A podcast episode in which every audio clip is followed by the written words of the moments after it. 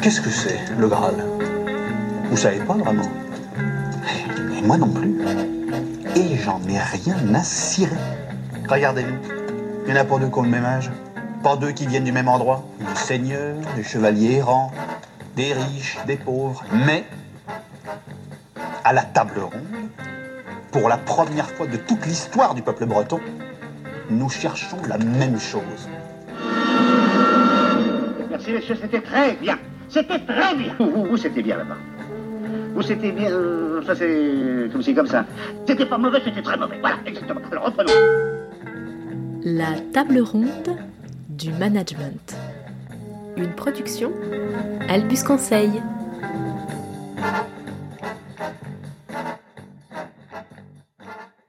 Salut Pat Salut Camille. Alors aujourd'hui, on voulait vous parler d'un sujet qui nous paraît majeur euh, dans les entreprises, dans les grandes organisations, c'est le sujet de la passivité. Et des manques de prise d'initiative. On y va? Pourquoi t'as démissionné? J'ai pas vraiment démissionné. C'est juste que j'y vais plus et puis qu'ils me payent plus, quoi. Pourquoi t'as démissionné? Ils m'ont proposé plus de responsabilités au sein de l'entreprise. Ils ont bloqué Facebook? Et je crois pas que ce soit la raison pour laquelle on a été envoyé sur Terre. Tu vois, trimer toute la journée pour un patron qui t'oblige à faire des tâches ingrates. Puis je suis pas le genre de mec qui s'adapte à un environnement sous pression, moi. Genre trucs plein de T'es comptes. arrivé à la bourse, tu t'es fait tège Ouais. Bon bah là évidemment Orelsan et Grinch c'est de la passivité extrême. Ouais, c'est c'est ça, mais derrière la caricature, il y a quand même euh, une, une forme de réalité qu'on Oui, voit, on le- qu'on voit tous les jours. Ouais, on le voit dans l'entreprise, c'est euh, et même d'ailleurs dans les organisations publiques, c'est euh, enfin le côté très spectateur subi d'ailleurs en général. Hein, c'est pas les gens qui décident forcément, mais les gens ont l'impression que le monde se fait sans eux, que les décisions se font sans eux, et ça ça génère ce côté spectateur. Mais du coup, toi, tu mets quoi derrière le côté spectateur? Parce que je pense qu'il y a différents degrés de... Oui, je mets pas le côté complètement inactif. En fait, pour moi, dès dès c'est l'absence d'initiative. C'est-à-dire dès que les gens font ce qu'on leur demande, mais mais c'est tout. Euh, moi, je, je trouve qu'on est dans la passivité. Euh, quand on râle un peu, mais sans porter vraiment de projet euh, concurrent, pour moi, c'est de la passivité aussi. Quand on exprime des conditions sans vraiment proposer des solutions qui vont avec, on est autour de de la passivité aussi. Oui. Mais- Enfin, en tout cas, tout ça, ça se retrouve dans cette idée que c'est une forme de de relation aux autres sans proposition. Ouais, alors du coup, moi, je rebondis juste sur un truc que tu disais. Quand tu dis ils font euh, ce qu'on leur dit. Mais il y a plein de boîtes aussi qui demandent juste des gens qui font ce qu'on leur dit. Qui demandent pas aux gens de faire plus ou de penser plus. Ah oui, il y en a plein. Euh, D'ailleurs, euh, c'est pour ça que c'est un sujet important. La passivité, je pense que c'est le la majorité des boîtes se contentent et sont assez euh, satisfaites d'un fonctionnement où euh, chacun a son rôle et s'y tient. Et en fait, tenir son rôle, c'est pas que c'est inutile, c'est que ça pose un vrai problème quand il va falloir transformer, quand il va falloir s'adapter, quand il va falloir améliorer. Ça, ça ne va que quand tout va bien, donc euh, ça, ça va Ouais, c'est vrai que d'ailleurs on le voit quand on quand on accompagne des projets de grande transformation, c'est que d'un coup les gens se disent mais les managers se disent mais je comprends pas, on est en train de changer et ils sont pas dans le truc. Oui. Mais en fait, euh, comme on les a pas habitués à être euh, agiles et à prendre des initiatives, le- dans un moment d'adversité, effectivement, ça apparaît peut-être de manière euh, plus forte. Ouais, tu sais, c'est le truc de. Mais oui, c'est clair. C'est le truc en fait. on- quand tout va bien, on appelle ça, c'est les rôles et responsabilités. Alors, il faut définir les rôles et responsabilités. Mais en fait, les rôles et responsabilités, c'est une façon de figer le système dans, dans des fonctionnements. En réalité, euh, dans le monde dans lequel on vit, qui bouge tout le temps, idéalement, ce qu'on cherche, c'est des gens qui justement, face à l'imprévu ou face à la nouveauté, vont aller au-delà de leur rôle et de leurs responsabilités, vont faire un pas de côté pour proposer quelque chose. Ça peut faire faire des bêtises. Je, je dis pas que c'est tout à fait euh, tout à fait parfait tout le temps, mais en fait c'est ça qui manque. Et, et on voit bien quand on discute avec des patrons, euh, c'est que on voit bien qu'ils souffrent. Enfin, ils constatent que c'est très compliqué dès qu'ils veulent changer quelque chose parce que les gens Mm. disent euh, ah ben on va être impliqué et dès qu'on les implique ils disent bah non c'est pas c'est notre c'est votre rôle de proposer quoi. Donc on a un espèce de Ouais, exactement. Et du coup, on arrive dans une forme de confrontation euh, collaborateur-manager Ouais. qui est rarement euh, fructueuse. Absolument. Confrontation euh, et en général en chien de faïence. C'est-à-dire que ça, Oui, c'est des incompréhensions des deux côtés. Ouais, c'est très compliqué. Alors, pourquoi c'est grave? Moi, je, je, alors ça paraît évident de dire c'est pourquoi c'est grave, mais en fait, je crois que c'est encore plus grave que ce qu'on pourrait imaginer, parce que euh, on peut entendre des managers qui disent ah bah oui, mais c'est quand même toujours mieux que d'avoir des opposants. Mais je suis, je suis même pas sûr de ça. En fait, je- moi, je considère que la passivité c'est vraiment le pire ennemi Mm. de l'entreprise parce que c'est une espèce de spirale où euh, les gens font prennent pas d'initiative, donc je leur donne pas de liberté et je leur donne pas de liberté, donc ils prennent pas d'initiative et on a des entreprises extrêmement sclérosées. Ouais, et puis l'opposition, comme euh, si elle apparaît en tout cas de manière frontale, du coup tu peux l'aborder de manière frontale. La passivité c'est plus compliqué parce que c'est plus latent, c'est plus souterrain. Du coup les solutions sont peut-être plus dures à, à trouver, à mettre en place, mais on, on y reviendra tout à l'heure d'ailleurs. Ouais, ouais, ouais, mais t'as raison. Et, c'est, et, le truc, c'est que pour- ça devient pas, enfin, l'opposition, ça permet de mettre les sujets de manière frontale. Et si tu t'y prends bien, ça, pour le coup, c'est pas très compliqué, quand t'as de l'opposition, tu peux aussi assez facilement faire exprimer des positions euh, favorables au projet que tu portes en réaction à cette opposition. Mm. Et du coup, voilà, la passivité, non, la passivité, c'est le rien, même quand il y a de l'action. Et comment elle naît du coup cette passivité? Ouais, on peut se poser la question de la responsabilité. Bah, il y a sûrement un truc un peu sociétal. Alors, j'aime pas trop dire c'était mieux avant, parce que déjà, j'y étais pas. Quand même. non, j'y étais pas. Et, et euh, mais il y a, il y a un, j'ai quand même l'impression que dans notre monde un peu dérégulé, euh, les gens ne comprennent plus bien comment prendre les, les- enfin comment se prennent les, les décisions, que ce soit au niveau politique ou que ce soit au niveau des entreprises. Et du coup, je reconnais que c'est plus difficile de d'être actif quand on comprend plus bien comment le système euh, se fonde. Donc il y a quand même probablement un effet depuis les années 90-2000, renforcé depuis 2008, qui est un effet sociétal où c'est difficile. Tu veux dire que c'est difficile de trouver sa place et de proposer des choses Ouais, et puis pour être en initiative, faut comprendre le système, et je crois que c'est difficile. Le système il est devenu particulièrement difficile à comprendre depuis euh, 2008. Enfin là, Ouais. la crise, elle, au-delà des aspects financiers, elle a quand même euh, écarté les, les, les, les, centres de décision. Euh, elle les a éloignés, à la fois parce qu'on s'est endetté à l'extérieur, alors qu'on était endetté chez nous, euh, parce que on a monté d'ailleurs des niveaux de dette qui sont particulièrement compliqués, et donc on rend des comptes à des gens qui sont plus éloignés. euh. Et puis il y a cette sensation, on a vu avec les gilets jaunes, qu'il y a des grands gagnants et des beaucoup de perdants, quelques grands gagnants et beaucoup de perdants. Donc tout ça, ça pousse pas vraiment à prendre des initiatives, surtout quand on travaille dans une multinationale. Il y a probablement de ça. En tout cas, euh, l'air du temps, me semble-t-il, est probablement là-dessus. Ouais, on peut aussi se poser la question de savoir si c'est générationnel. D'ailleurs, il y a beaucoup de gens qui se posent la question avec ce prisme-là. Je sais pas ce que t'en penses, Patrick. Moi, j'ai plutôt l'impression euh, que c'est la réaction des gens qui changent. C'est-à-dire que je pense pas qu'il y avait plus de gens euh, passifs avant. Euh, mais c'est plutôt que maintenant on, on- on accepte moins ça, le fait d'être passi- d'être passif. On peut-être qu'on se pose pas la, la question assez de sa propre responsabilité, mais en tout cas on se la pose moins et du coup on a peut-être plus tendance, en tout cas les jeunes, à aller vers les startups Oui, pour oui, euh, cette fameuse question du sens oui, qu'on oui. trouve plus facilement. C'est c'est peut-être le miroir aux alouettes d'ailleurs, mais en tout cas, c'est possible que ça soit ça qui se passe euh, dans le mouvement actuel. Ouais, là où je, je suis un tout petit peu mesuré sur le générationnel, c'est que je pense que c'est surtout la société. C'est-à-dire que je, il me semble qu'aujourd'hui, t'as des gens qui sont des gens de 45, 50, 60 ans, qui vont avoir le même mouvement juste parce qu'ils ont la même sensation de ne plus avoir prise sur le monde. Et euh, en fait, quand on dit que c'était les 30 glorieuses, enfin les 30 glorieuses, c'est fini quand même depuis 30 ans. Donc il y a plus pratiquement plus personne des 30 glorieuses. Donc je crois pas qu'on ait un, un enfin je pense quand même que ça touche toutes les générations, mais ça les tou- ça touche les gens qui travaillent depuis, on va dire euh, 10, 20 ans de façon très très forte. Bon, après, on peut pas tout mettre sur le dos euh, de la, en termes de responsabilité, on peut pas mettre tout sur le dos de la conjoncture euh, globale de la société, des générations. Je pense qu'après, il y a quand même aussi les habitudes qu'on a pris dans les grandes organisations d'un système où, en gros, Et on qui cherche. ont, qui ont du mal à muter Ouais. aussi vite que le, le monde actuel. Et d'ailleurs, c'est ça, hein, je pense qu'on est dans cette période un peu transitoire où les entreprises remettent en question leur modèle de management, avec plus ou moins de succès, plus ou moins euh, rapidement, et avec plus ou moins aussi de d'adhésion de la part des collaborateurs. Mais en tout cas, je pense qu'il y a une tentative plus parce qu'elles n'ont pas le choix Hmm. que par vraie conviction, mais peu importe. Euh, et que et que du coup ça c'est aussi en train de faire changer les choses. Oui, oui, mais on lutte contre, euh, et là c'est quand même des années d'un management assez directif. Donc au rayon des responsabilités, il y a un empilement de euh, décennies euh, d'un management très directif. Alors pourquoi c'est maintenant que ça fonctionne plus? Moi, Je pense que c'est la mondialisation, euh, peut-être un petit effet de génération, peut-être tout ça.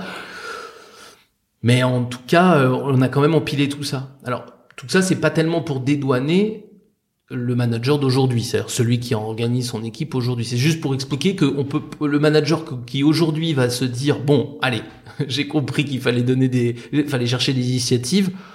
Euh, le pauvre, il va galérer un peu, et euh, même les meilleurs, ils galèrent quand même pas mal à mettre ça en place. Ouais, c'est sûr. Parce qu'il y a des responsabilités qui vont de plus loin.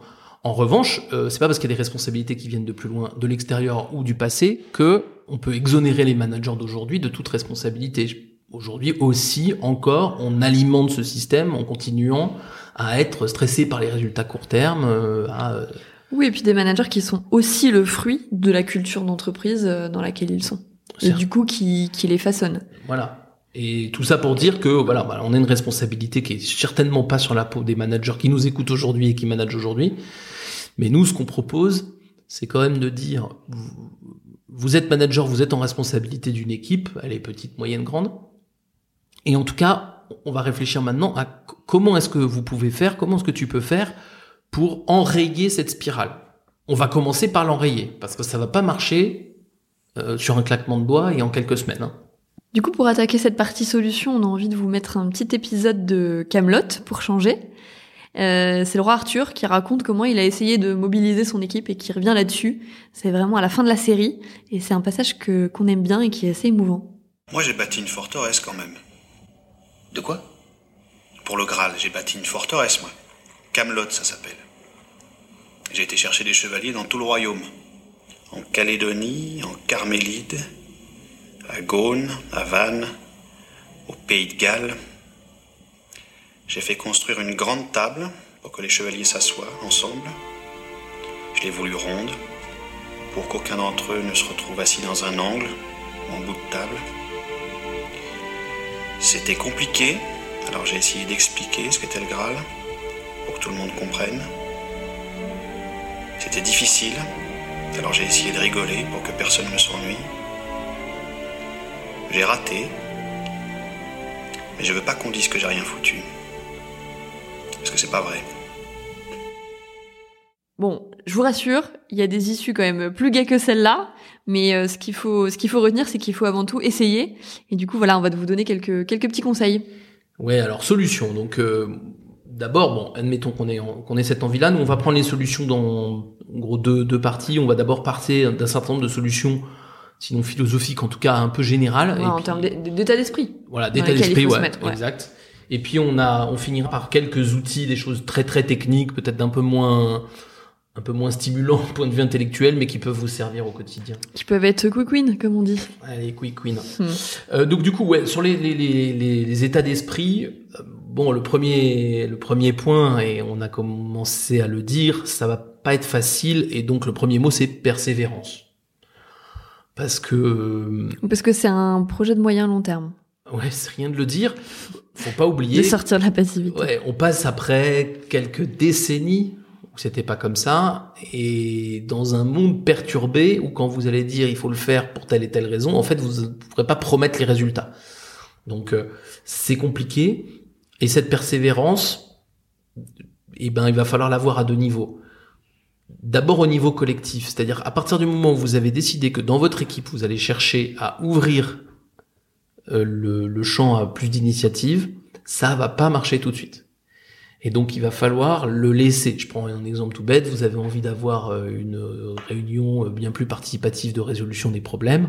La première euh, risque de pas vous mettre dans un état de, de morale euh, extrêmement élevé. Et c'est déjà le cas d'ailleurs, et c'est Ouais. assez douloureux. Euh, Combien de managers nous disent euh, j'ai encore fait une réunion, il y a personne qui répond quand je parle.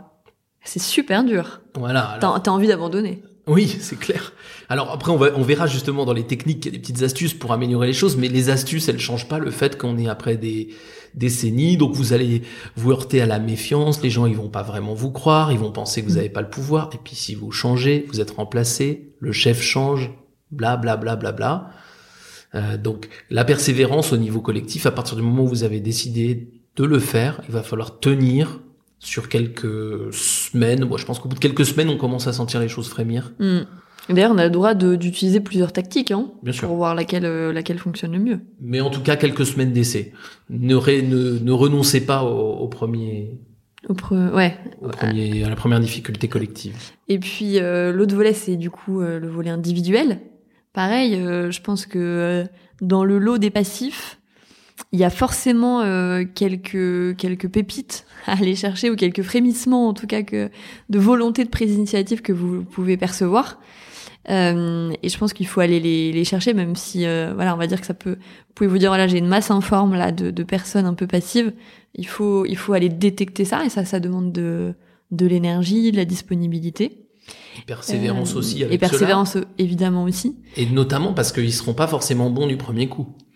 C'est-à-dire qu'ils vont, la première initiative qu'ils vont prendre, elle existera sûrement. C'est pas forcément difficile d'avoir une initiative, mais elle sera pas forcément bonne. Ouais, il y a ça et puis je pense que euh, quand on est dans un état d'esprit passif euh, depuis longtemps, depuis parfois plusieurs années, d'un coup de se faire challenger par exemple, ça peut être très vertigineux.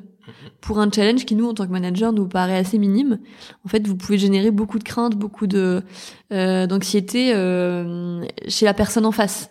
Donc parfois, ça veut dire prendre par la main aussi un peu les individus pour lui faire passer euh, bah, une première étape. Et, euh, et nous, on a pas mal d'exemples hein, qu'on voit tous les jours où, euh, où des, des managers nous avaient dit euh, un tel est, est vraiment passif, je vois pas trop ce qu'on ce qu'on pourrait lui faire faire. Et puis vous repérez finalement qu'il y a une petite main qui se lève quand on quand on propose une action. Et voilà, en fait, faut lui prendre la main, la lever bien haut et lui dire bah très bien, t'as envie de faire ça, on va t'aider. Ouais, ouais. Moi, je, je peux parler de mon expérience de, de manager à ce niveau-là. C'est, intéressant parce qu'on essaye, euh, nous, on essaye de, de manager un peu comme ça.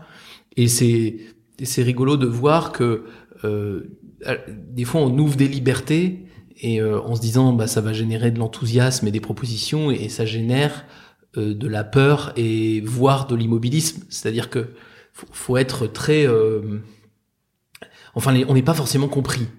En tout cas, on n'est pas forcément compris du premier coup. Et il y a un, faut admettre que quand on veut lancer ça, on se lance sur un sujet où euh, on, on- travaille la maturité finalement, la maturité professionnelle, pas la maturité générale, mais la maturité professionnelle. Ouais, et puis la confiance en soi. Je pense que derrière, il y a, derrière la passivité, il y a parfois, voire souvent, des problèmes de confiance en soi qui fait que on a peur de prendre une initiative parce qu'on a peur d'échouer en fait. Ouais, on a peur d'échouer, que la marche soit trop grande. euh, Et donc c'est pour ça qu'en en résumé, premier état d'esprit que nous, on- on- d'abord on vous dit c'est presque un préalable, ça, ça veut dire courage, hein.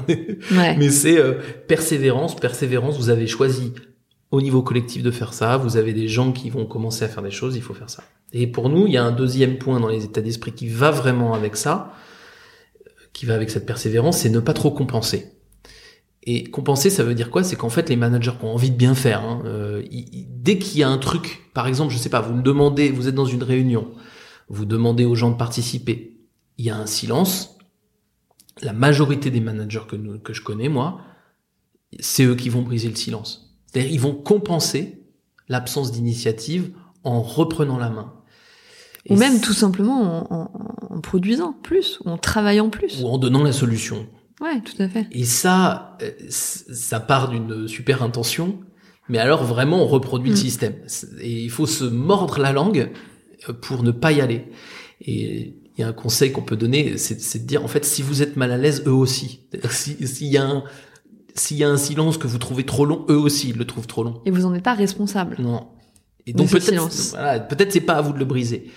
Et, et ça, ce truc-là, euh, faut vraiment, ah, c'est très dur à déconstruire parce qu'on a dit le manager, leadership, euh, euh, patron, euh, tout ce qu'on veut.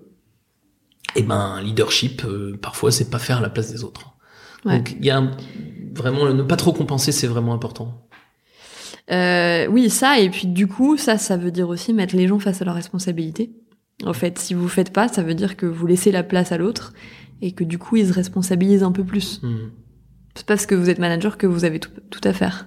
Hmm, exactement. Et ça, bon, on est, c'est facile à dire nous derrière notre micro là, mais euh, pour, pour le pratiquer, moi, je sais que des- une des choses les plus difficiles que de laisser quelque chose mal se passer pour que les gens Mm. prennent leurs responsabilités et ne pas compenser à chaque fois. Ouais, parce que je pense qu'effectivement on a tous un instinct de protection parfois euh, qui nous pousse qui nous pousse à faire ça.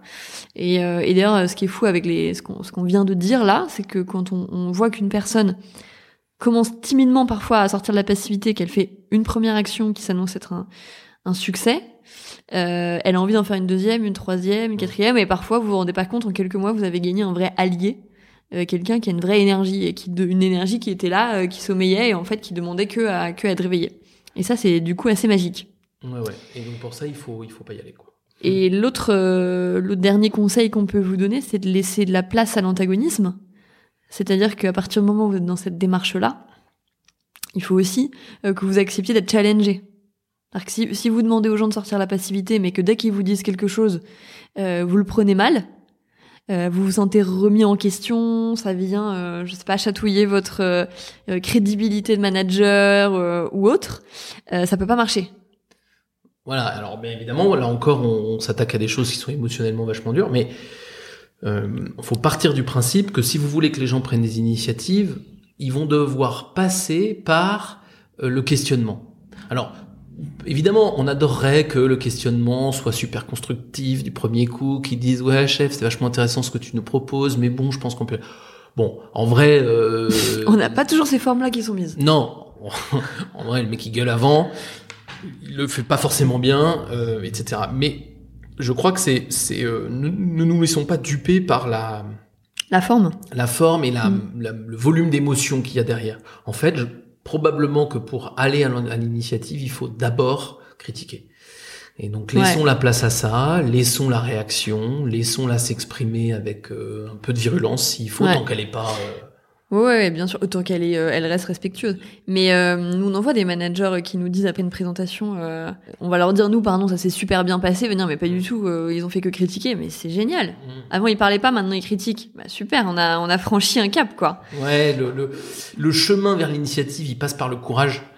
Et en fait, euh, quand on n'ose pas dire ce qui va pas, euh, on va pas non plus faire des, des, on va pas non plus prendre des initiatives. Les deux, prendre des initiatives ou critiquer, ça demande du courage. Donc critiquer complètement. Et recevoir la critique aussi. et recevoir la critique aussi. Donc je vais, moi si je veux prendre une initiative, je vais, je vais tester ton courage, je vais tester le mien et le tien en faisant une critique. Si j'ai le courage de faire une critique et que tu as le, Mm. le courage de l'accueillir, Et je pense que là, c'est tout gagné parce que voilà, il y a une chance. tu, en tout cas. tu, tu peux aussi changer ton image ou en tout cas montrer que, bah ouais, en fait, tu, tu l'acceptes et que du coup, ça va être un encouragement en fait pour le reste de l'équipe. Mais bon, c'est tout gagné, mais c'est un peu flippant. Et c'est d'ailleurs un, un des, des choses que moi je trouve assez agréable, c'est d'avoir des pairs ou des complices ou des, des managers dans d'autres équipes qui essayent de faire un peu la même chose Mm. euh, pour pouvoir un peu euh, débriefer. Le truc c'est qu'on est un peu seul euh, dans, dans ces opérations-là, ou alors c'est pas mal d'être en duo.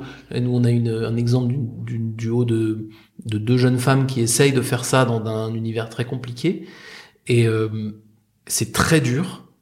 C'est très très dur, hein, elles ont une grève, etc. Mais bon, elles se soutiennent entre elles, elles se rassurent, elles se, elles se débriefent. Donc c'est assez utile d'avoir ce, ce regard, euh, ce feedback, ce regard extérieur euh, plutôt bienveillant pour, pour faire ça, parce que c'est quand même compliqué de laisser de la place. Ouais, tout à fait. Voilà, je, je pense que c'est ce qu'on ce qu'on peut dire d'essentiel sur les états d'esprit, semble-t-il, la, la responsabilité, le pas compenser, la persévérance et puis la place à l'antagonisme. Mm. Ça, c'est vraiment essentiel. Maintenant, une fois qu'on a dit ça, euh, les états d'esprit, c'est c'est très très dur émotionnellement. Alors, on peut s'aider avec des petits outils. Il y en a euh, évidemment des milliers. Nous, on en a retenu quatre. Euh, allez, je, je vais commencer. Le, le premier, moi. Vas-y, Patrick. qui- allez, merci Camille. Euh, le, le premier, moi, qui que je dis souvent, très simple, c'est de poser des questions précises. C'est-à-dire que souvent, on, on va vers les gens et on leur demande qu'en pensez-vous, quelles sont vos réactions, est-ce que vous avez des propositions, Euh, quelles sont les solutions que vous proposez. Bon, ça c'est des questions ultra dures pour des gens qui ne sont pas éduqués à ce système. En revanche, vous allez poser une question euh, comment est-ce qu'on peut améliorer le temps de réponse du, de la qualité Comment est-ce qu'on peut améliorer euh, la euh, la coordination entre le service 1 et le service 2 Ça, c'est des questions qui sont plus simples. Plus ouais, ou des questions, euh, même presque d'expertise parfois, qui vont réveiller les gens, parce que finalement, c'est les gens qui sont sur le terrain, ceux qui, ceux qui font, hein, qui, qui savent. Euh, donc, aller chercher ça, ça va permettre aux gens de, de se dire, voilà, là, en fait, il y a que moi qui ai la réponse. Mm. je parle. Exactement. Enfin, Ouais, tu, tu te sens concerné en fait. C'est pas quelque chose de vague, de, euh, de trop visionnaire. Voilà, c'est quelque chose de concret qui appartient à ton quotidien. Et plus ça va, plus moi je me rends compte que, en fait, pendant des années, on n'a pas cultivé l'initiative, mais souvent on a cultivé l'amour du métier dans beaucoup d'entreprises. Et en fait, l'initiative, on peut la faire repartir de ça. Donc, poser des questions précises, poser des questions d'expertise, c'est effectivement demander de l'initiative, mais au moins c'est sur un domaine euh, que les gens aiment bien. Et on- où effectivement, comme tu dis, ils se sentent légitimes, ils se sentent euh, fondés à raconter quelque chose. Mm. Donc c'est une bonne stratégie. Donc n'allons pas en plus leur demander de faire ça sur des sujets Ouais. complètement nouveaux. euh. Puis encore une fois, il suffit parfois d'avoir pris la parole une fois en réunion, d'avoir eu l'impression, ou même d'ailleurs que ce soit le cas, que les gens ont trouvé ça bien, notre intervention. Ça nous relance, ça relance la Mhm. machine qui fait qu'en fait, après, on se sent capable d'intervenir sur d'autres sujets. Alors les questions précises, moi c'est vraiment un truc que je trouve qui, qui marche très très bien. Et d'ailleurs pour pour aider, euh, j'ai encore en tête une autre expérience qu'on est en train de mener. Non seulement je vous invite à faire des questions précises, mais en plus posez-en plusieurs. C'est-à-dire que tu vas poser directement trois ou quatre questions sur des sujets un peu différents, autour de l'expertise métier, autour de je ne sais quoi, hein, une thématique, la qualité, ce que vous voulez. Et euh, là encore, vous allez faciliter les choses parce que à la limite, je vais pouvoir choisir la question sur laquelle je suis capable de m'exprimer, et puis je suis moins piégé au fait de dire je suis un bon élève si j'y réponds bien à la question ou je suis un mauvais si j'y réponds pas bien. Si j'ai quatre questions, cinq questions, ben je renforce les probabilités que les gens puissent répondre à l'une d'entre elles. Tu vois, donc je trouve qu'avoir cette espèce de panel, c'est un bon, un bon premier, euh, une très bonne première étape plutôt que de dire bon alors les gars, euh, comment on peut améliorer les choses à partir de maintenant, on va le faire tous Mm. ensemble. Ben, oui, enfin non, ça marche pas ça. Enfin ça marche Mm. pas, c'est trop culturellement Ouais, éloigné. Ça paraît évident, mais c'est trop dur. C'est trop dur. Euh, du coup, la deuxième technique, euh, j'enchaîne, c'est de demander aux gens d'intervenir en amont, c'est-à-dire faire du off le plus possible.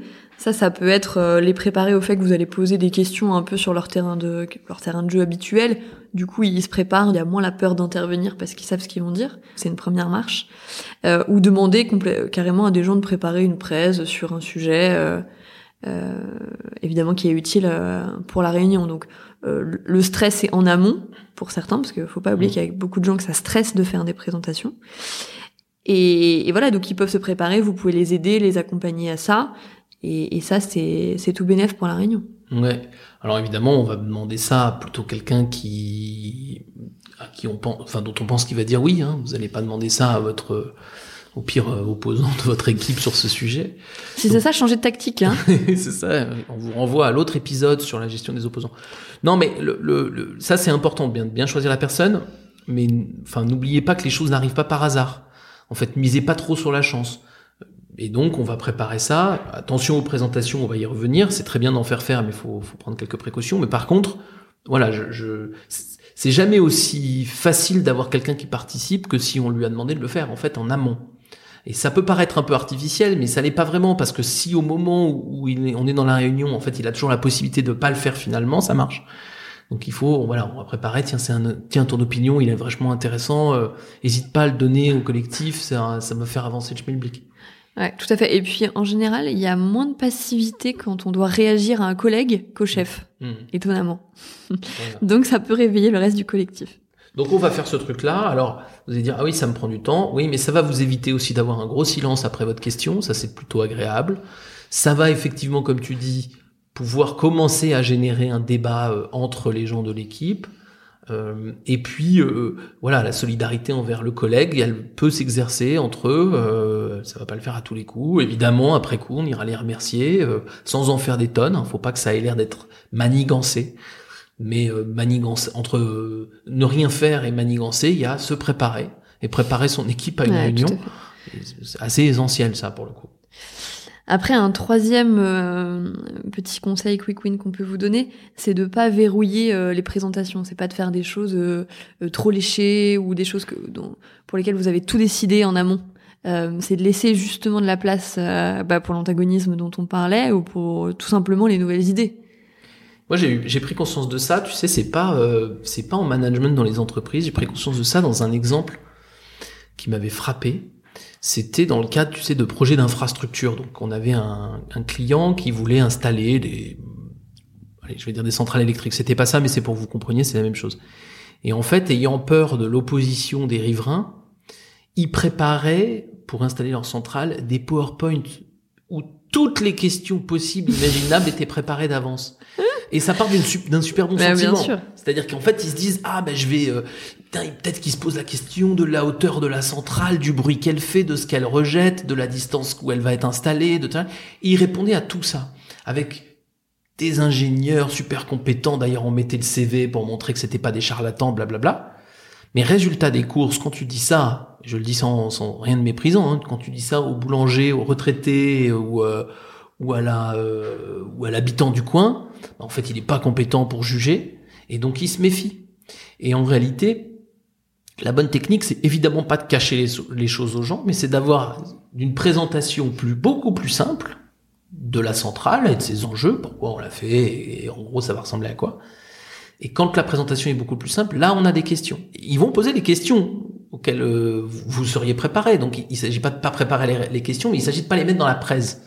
Comme ça après vous avez un débat. En fait le débat c'est c'est beaucoup moins fort si vous avez déjà euh, 70 slides. Et puis après 70 slides, il n'a qu'une envie, c'est que ça s'arrête. Donc on va surtout pas poser de questions. Donc on va réduire les slides, c'est très très important ça. Voir les, moi je suis partisan de les supprimer carrément, mais. mais je Moi, pense- c'est plus rapide. Là, c'est quick win, là, comme. euh, Non mais blague à part, gain de temps, là. euh, on a tellement peur de pas faire sérieux qu'on en met toujours trop en vrai. Ouais. Et d'ailleurs, trop de sérieux, ça peut faire peur parce que parfois, trop de sérieux, c'est trop de complexité. euh, Mm. Et du coup, on est, on est, on, on peut paraître pas assez accessible, en fait. Et puis le dernier point, euh, alors qui n'est pas contradictoire avec le précédent, euh, c'est d'utiliser l'écrit. Alors pas l'écrit du PowerPoint, mais quand vous allez commencer à, à vouloir faire réagir les gens, euh, une des difficultés qu'on a, c'est la prise de parole en public. Mais et donc du coup, on va avoir des gens qui vont pas vouloir vous aider parce qu'en fait, ils veulent pas s'exposer à leurs collègues ou ils veulent pas tout simplement s'exposer en prise de parole en public. Et ça, c'est vraiment trop bête parce que votre but dans la vie, c'est pas d'avoir 100% d'orateurs. Votre but dans la vie, c'est d'avoir des initiatives. Et il y a plein de gens qui sont pas orateurs, qui le seront jamais, et vous en avez pas besoin. Donc en fait, il faut trouver des systèmes pour et pour permettre aux gens de s'exprimer sans qu'ils aient nécessairement besoin de prendre la parole. Et ça, le mieux, c'est l'écrit. Donc c'est pour ça que les spécialistes d'organisation, les consultants, ils arrivent toujours avec des post-it c'est parce que ça beaucoup beaucoup plus simple de poser une question sur un post-it que de se lever devant 40 personnes et d'exprimer sa question. Donc le post-it c'est Ouais, vraiment un outil génial, euh, beaucoup mieux que d'ailleurs le l'informatique sur ces points-là, hein, mais l'outil génial d'expression. Mm, mm, mm. Parce que c'est rare, pour le coup, les- personnes qui n'ont pas envie d'écrire sur un post-it. Ouais, ouais, enfin, ou qui refusent de le faire. Je veux dire, en fait, quand on donne un post-it, euh, d'un coup, on se dit, bon, moi, je vais, je vais, je vais écrire dessus. Ou alors disons que je sais pas si c'est rare, mais en tout cas ça inverse les proportions. Ouais, si non, vous avez c'est 50 ça. personnes en face de vous, à l'oral, je pense qu'il y en a deux qui sont capables de prendre la parole devant 50 euh, Qui ont envie, ouais. et qui ont envie de le faire. Euh, à l'écrit, il y en a peut-être deux qui vont pas écrire. Le la proportion est quand même bien meilleure.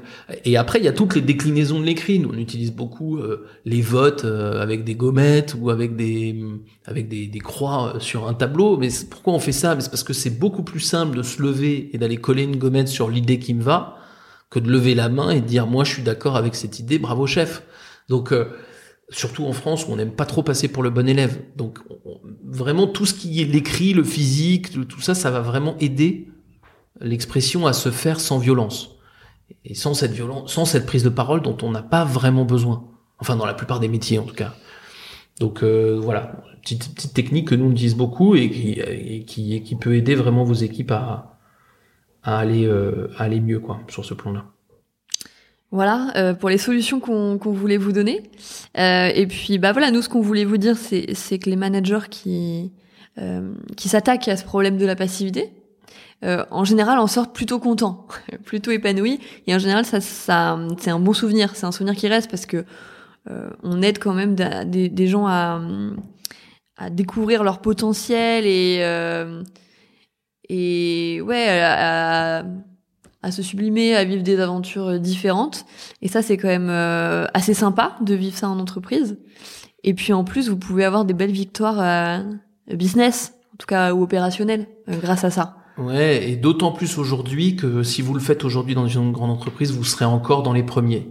C'est-à-dire qu'aujourd'hui, il y a encore une, il y en a, hein, c'est pas du tout, il y a encore quand même une- qu'une minorité de managers qui véritablement, régulièrement, euh, euh, font, enfin, font prendre des initiatives ou laissent prendre des initiatives à leur équipe. Même si, alors, si on se dit, oui, est-ce qu'il y en a qui le font de temps en temps? Non, ça, il y en a pas mal, mais en fait, qui l'ont érigé en système, il y en a très très peu. Donc, si vous prenez cette décision aujourd'hui de dire, bon, allez, j'essaye de faire ça, je vais m'y coller pendant un moment, euh, non seulement vous allez y prendre du plaisir parce que ça risque de marcher, mais en plus vous serez le premier, donc vous aurez euh, en plus cette satisfaction d'avoir un peu le sentiment d'avoir euh, débroussaillé un sujet, et probablement vous aurez proposé une solution alternative à votre organisation pour manager. Et donc ça c'est hyper satisfaisant, en tout cas c'est assez euh, c'est assez chouette. Aujourd'hui on a quand même encore le sentiment que ceux qu'on aide à faire ça ou ceux qui ont- qu'on voit faire ça sont les premiers de la liste. Donc euh, on n'est pas des suiveurs, on n'est pas les derniers à le faire et, et donc on vous encourage à le faire. Ouais, en tout cas, il y a peu de chances que vous le, que vous le regrettiez. Et pour aller plus loin, Allez plus loin. aller plus loin. On va aller encore un peu plus loin. On va aller plus loin. Pour aller plus loin, on vous conseille d'aller jeter un œil à- au wiki management, à- au modèle de l'aventure si vous ne le connaissez pas déjà, et à la rubrique euh, sortir euh, des équipes de la passivité. N'hésitez pas euh, à regarder nos newsletters. La première euh, qu'on peut vous indiquer, c'est Vive les projets peu ficelés. Et puis euh, la seconde, c'est si si le management participatif est un but en soi. Bah merci à tous d'avoir été avec nous pour euh, cet épisode. Sur la passivité et euh, vous pouvez évidemment venir nous faire un petit commentaire sur iTunes, mettez 5 étoiles, ça nous aide à être bien référencés. À bientôt. Salut à tous.